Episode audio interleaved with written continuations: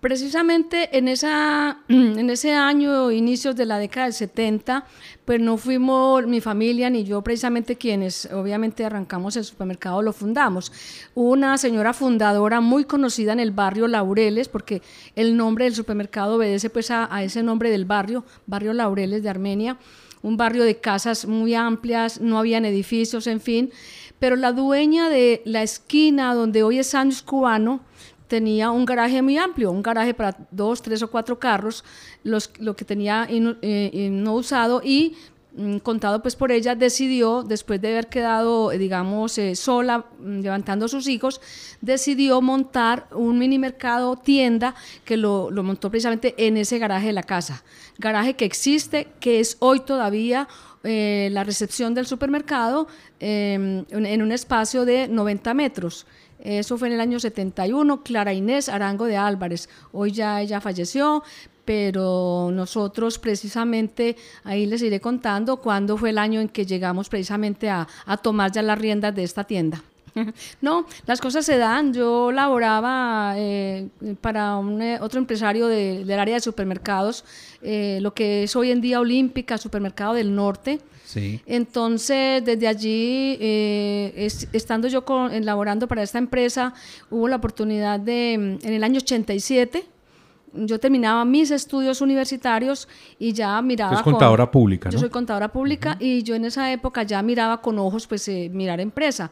Ah, hubo la oportunidad de, de, de, coger, digamos así, entre comillas, esa, esa, esa mini tienda que existía todavía, porque la tienda desde el año 71 hasta el año 87, que nosotros pues la quedamos con ella, no era más que una tienda de 90 metros, no había evolucionado a nada más.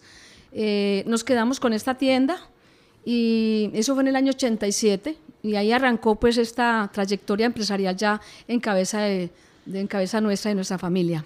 Lo has dicho, ustedes lo conocen muy bien, han, han, digamos, han sido muy muy asiduos de nosotros y precisamente conocen toda esta historia de apoyo a la industria quindiana, al, empresario quindiano, y pues eso ante todo ha sido nuestra principal filosofía, eh, tener dentro del surtido el más variado surtido de productos y de, eh, sí, hechos en la región. Es el caso de los cafés de origen todo el que saca una marca de café, allí va, por favor, denos la oportunidad de estar acá.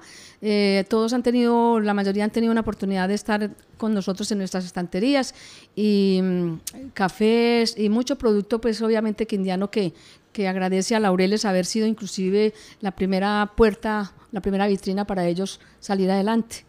El desarrollo y crecimiento que nosotros le fuimos dando a, a Laureles desde el año 87 a la fecha de hoy, eh, se ha podido hacer o se ha podido notar que se ha ido haciendo en, una, en unos periodos de tiempo.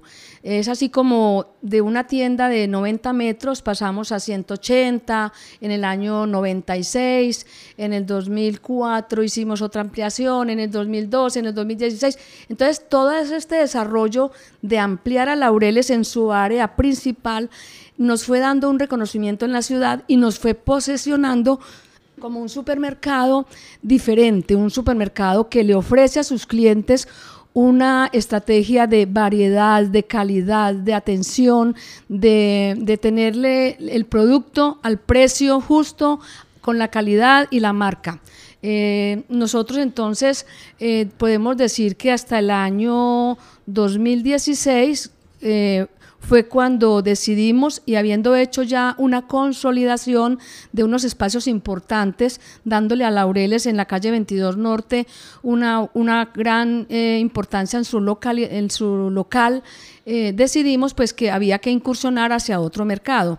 Eh, fue así como se dio la oportunidad de ser pioneros en la, en la marca que iba a poblar el Mall Paraíso, eh, Glorieta Cucampestre y allí en el 2016 arrancamos el proyecto de estar en Club Campestre, eh, ahí en la en Mall Paraíso, cerca del Club Campestre, con el supermercado que hoy es uno de los, de los mm, digamos, es un ancla allí. Es el ancla del, sitio. Y digamos que ha sido como un icono para la gente que viene de otras partes, la gente de Bogotá. De hecho, digamos, y hablando ya así anticipadamente de esta de este proyecto, yo creería que mucho, mucho, mucha, hemos sido embajadores de querer estar, de la gente de afuera, querer estar por la zona. Es el verdadero mall que no tiene eh, el aeropuerto adentro, pues por muchas razones, ¿cierto? Sí, no, claro, pero digamos que esto todo ha sido a pulso, a intuición, a lo que uno como como la experiencia de la vida le ha dado y pues como la, marca Laurel no ha sido una marca eh, con, con espíritu expansionista. Simplemente las cosas... Porque a ustedes le deben haber ofrecido... Sí, claro. Tengo este local, tengo... por ejemplo, ahora que se fue la 14, que se va la 14, ponga aquí Laureles. Sí, no, aquí... Y, la gente cree que eso no es sino decir ponga, eh, pero al estilo Laureles es muy difícil imitarlo o hacerlo porque pues montar marcas y regar es muy fácil, pero hacerlas bien, con estilo, con, con responsabilidad, esa es la parte que de pronto no nos ha llevado a hacer un crecimiento desbordado.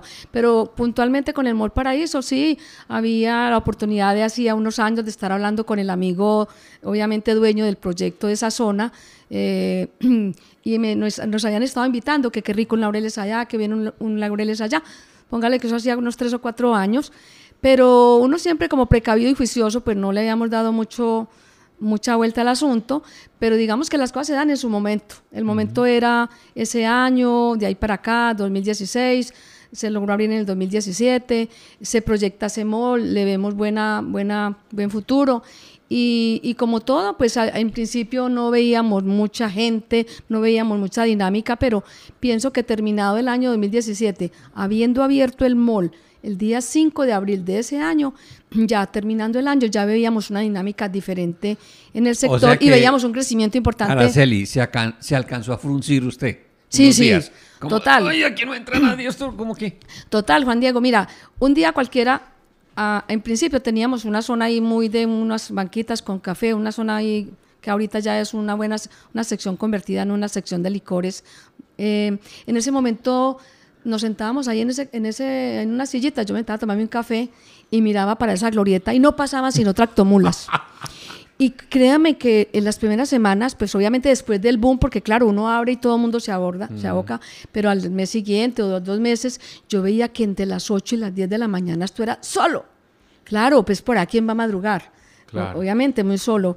Y yo decía, hmm, ¿dónde nos metimos? Ven, pero bueno, uno tiene que ser positivo y uno sabe que las cosas no son, las cosas hay que hacerlas y esperar y calmar, pero no, eso fue simplemente una, un sustico ahí como de todos los que uno pasa, pero rápidamente el supermercado fue cogiendo su fuerza y fue siendo punto de referencia. Y lo que tú decías es muy importante. Nos fuimos dando cuenta que mm, lo que no tiene el aeropuerto en su momento, pues a menos en esa época y todo, pero lo teníamos el paraíso.